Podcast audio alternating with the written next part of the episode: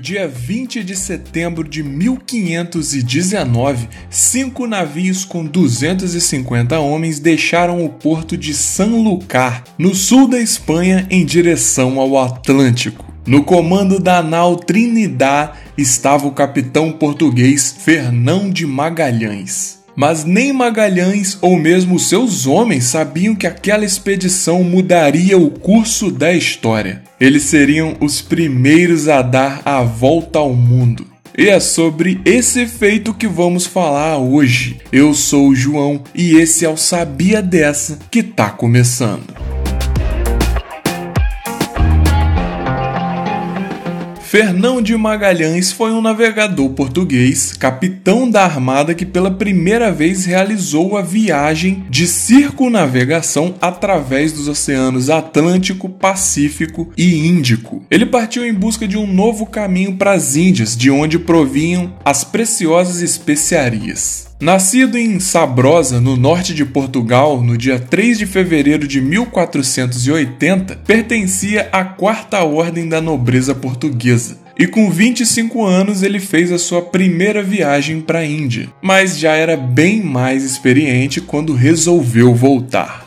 Esse tema sobre a volta ao mundo já foi explorado algumas vezes e você com certeza já deve ter ouvido falar. Se não do livro do Júlio Verne, você já deve ter visto aquele filme com o Jack Chan na sessão da tarde aí da vida.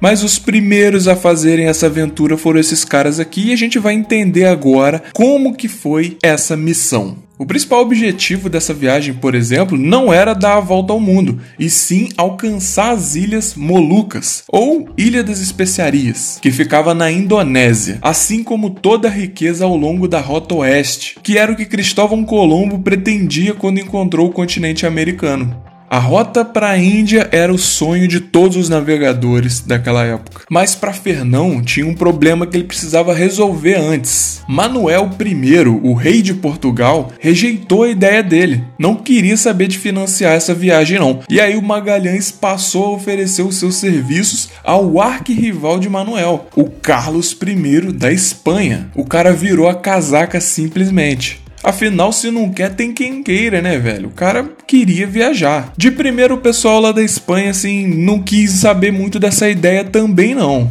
Eles suspeitavam de uma expedição que fosse comandada por um português. Mas o Carlos I não quis saber da galera, ele que mandava em todo mundo mesmo, e aceitou logo a proposta do Magalhães. E lá foram eles. A frota partiu de São Lucar para as Ilhas Canárias. Depois seguiu para as ilhas de Cabo Verde antes de cruzar o Atlântico até a costa sul-americana e chegou aonde hoje é a costa do Rio de Janeiro, em dezembro de 1519.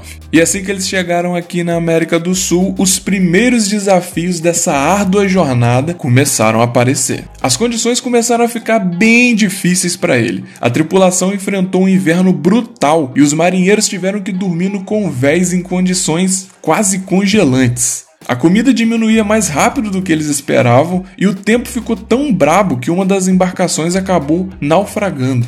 Com receio desse mau tempo todo, uma outra embarcação desistiu e voltou para a Espanha. E aí foi um golpe duro, porque essa embarcação era a maior da frota e a que carregava a maior parte da comida, um problemão para quem ia continuar a viagem. Para vocês terem noção do tamanho do desastre, só no primeiro semestre da viagem, muitos dos tripulantes tinham sido perdidos por conta de mutins, rebeliões, doenças ou de fome. Depois do terrível inverno, eles conseguiram atravessar a América do Sul e encontraram o que o próprio Magalhães batizou de Mar do Pacífico, já que o clima lá era bem mais tranquilo.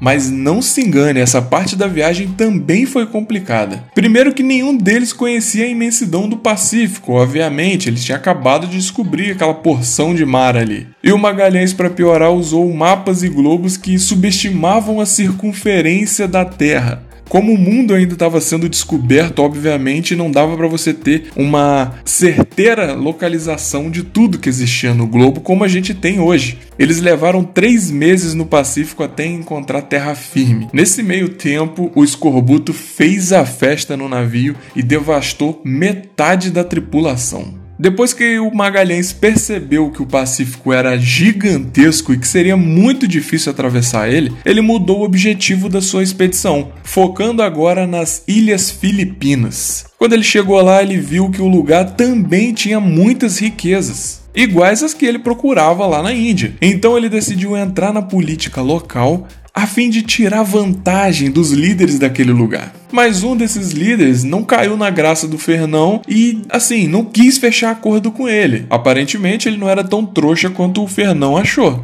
Revoltado com isso, Magalhães decide invadir a ilha desse cara com a sua tripulação, e esse foi o maior erro dele o povo da ilha Mactan resistiu e violentamente derrotou os portugueses. A tripulação do navio ficou em choque quando chegou lá e viu a quantidade de guerreiros que estava esperando eles para o combate. Magalhães foi morto e o seu corpo nunca foi recuperado. Para o navegador português, a travessia terminou em Mactan, sem concluir a volta ao mundo.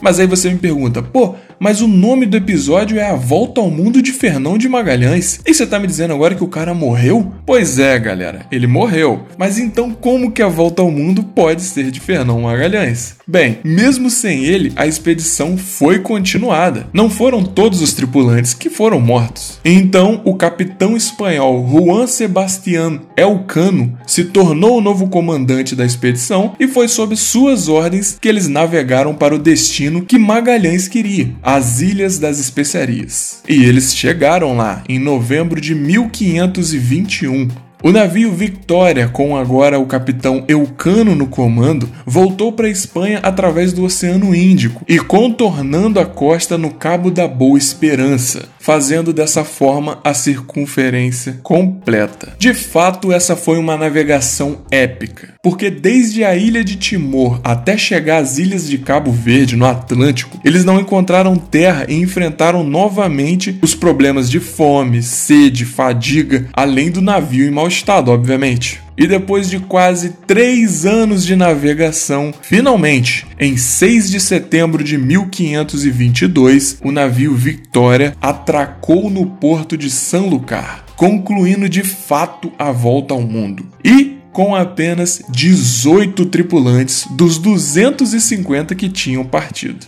Essa foi a primeira circunnavegação no mundo da qual existem evidências. Toda a tripulação estava quebrada. Carlos I recebeu alguns dos sobreviventes e concedeu ao capitão Eucano uma renda anual e um brasão de armas com um globo e a legenda escrito: O primeiro que me circunnavegou. A expedição de Magalhães para chegar às Ilhas da Especiaria, por uma rota que não fosse a que eles já conheciam, mudou o curso da história. Mas teve um enorme custo humano. Mais de 200 tripulantes morreram, muitos em terríveis circunstâncias. Mas a importância para a história é muito grande de fato. A Europa, por exemplo, passa a ter ciência da complexidade e das diferenças culturais do mundo graças a essa viagem, conhecendo vários povos, vários países. A mentalidade de Magalhães, sua imaginação e sua determinação em usar globos terrestres em vez de mapas planos para entender o mundo abriu uma profusão de novas oportunidades de negócios. É possível dizer que essa sua viagem deu o tiro inicial na corrida à globalização com todos os riscos, com todos os riscos e oportunidades que isso nos apresenta até hoje. Fato é que se tinha alguma nação que era boa em navegar, era Portugal. E aqui estava uma das provas disso. Mesmo não tendo completado, esse cara entrou para a história e a gente fala dele até hoje. Então, gostou do episódio de hoje? Eu espero que sim, cara. Eu achei muito interessante pesquisar mais sobre a primeira volta ao mundo. Pois é, cara, não foi Jack Chan não, teve gente antes dele. Se você quiser ajudar o Sabia dessa, já sabe como. Manda esse episódio aqui para alguém que você sabe que vai gostar também, compartilhe a nossa palavra e segue a gente no Instagram, porque lá a gente pode ter um contato direto, você fica sabendo quais são os episódios e entre outras coisas extras. Agora, se o seu contato é um pouco mais profissional, tem o meu e-mail, tá aqui embaixo, o e-mail do Sabia Dessa, tá na descrição e você pode enviar um e-mail também com críticas, sugestões, chamando para fazer alguma coisa, não sei, fica a cargo de você. Por hoje é só isso, eu vou desejar uma boa sexta-feira, um bom fim de semana, uma boa semana para você. Um grande abraço e a gente se vê na próxima semana.